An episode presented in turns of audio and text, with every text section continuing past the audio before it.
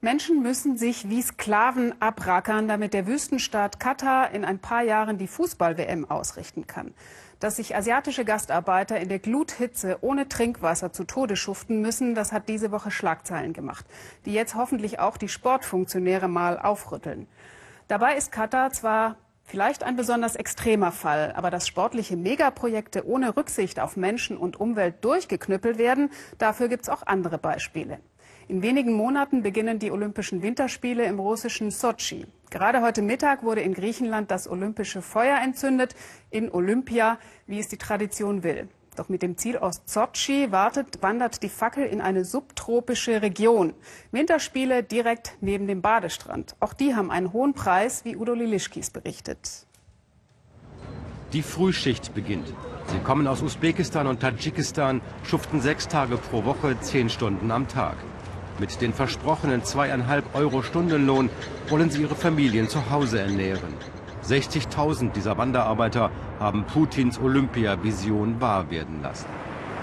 Der Badestrand von Adler, einem Sochi-Vorort, ist an beiden Seiten von Baustellen umgeben. Der öffentliche Strand für Einheimische und finanzschwache Touristen aus den kalten Regionen Russlands soll jetzt eine Strandpromenade bekommen, Cafés, Bars, Restaurants. Alle Ufergrundstücke sind bereits verkauft, weiß Wladimir. Gerade mal 300 Meter öffentlicher Strand sind dazwischen übrig geblieben, erklärt der Umweltaktivist. Ich komme seit 2008 her, jeden Sommer zu genau diesem Strand. Aber in diesem Jahr bin ich geschockt und die anderen langjährigen Gäste auch. Als sie das sahen, wollten die gleich wieder weg.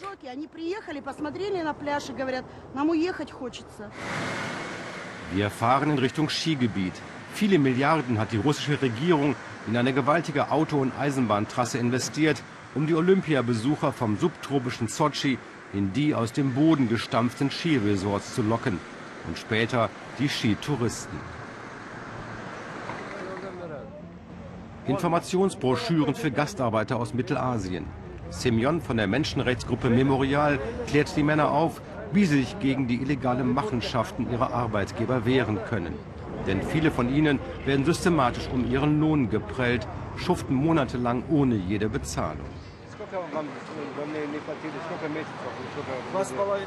Zweieinhalb Monate schulden sie uns schon. Wie viel Geld ist das? Im Schnitt 65.000, eineinhalbtausend Euro für jeden. Und bald werden sie abgeschoben, ahnen sie.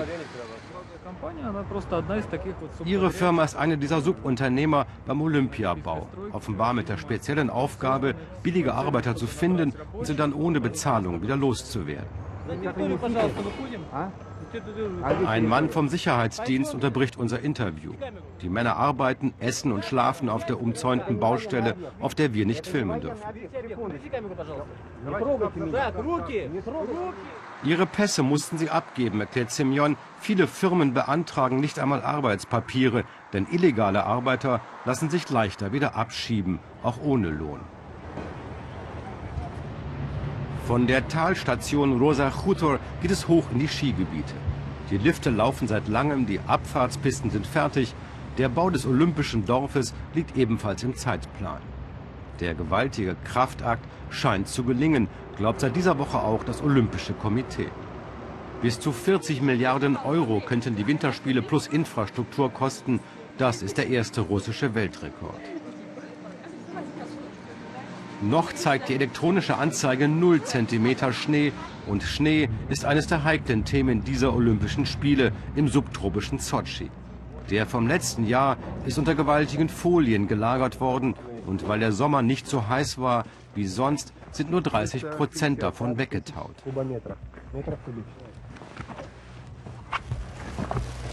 So, das hier ist der, der Schnee von Sochi, für den Fall, dass es nicht reicht. 450.000 Kubikmeter sind irgendwie gelagert worden in solchen großen acht Stück, glaube ich, gibt es davon, die überall hier am Berg verteilt sind.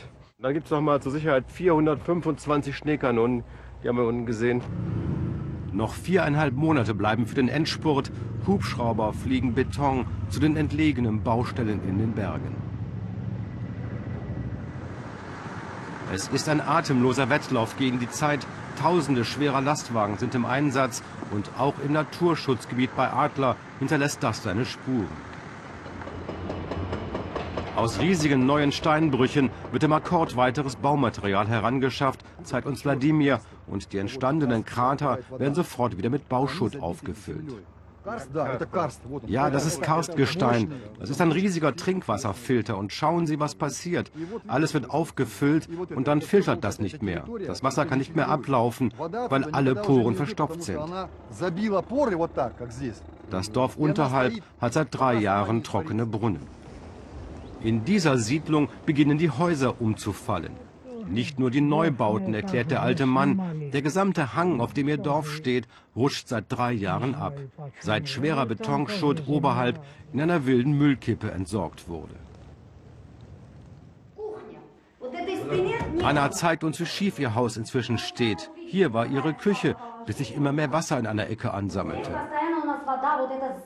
Hier, das Wasser stinkt und mein achtmonatiger Enkel muss das einatmen. Und uns sagen sie, man kann hier doch leben. Neun Personen leben hier auf einer schiefen Ebene. Ich kann diese Vertröstungen nicht mehr aushalten. Ich lege mich abends einfach ins Bett und weine, bis ich morgens wieder zur Arbeit gehe. Einen Rechtsanwalt können sie sich hier nicht leisten im Dorf. Und sie ahnen wohl auch, gegen die mächtigen Firmen, die hier Putins Olympia bauen, haben sie ohnehin keine Chance.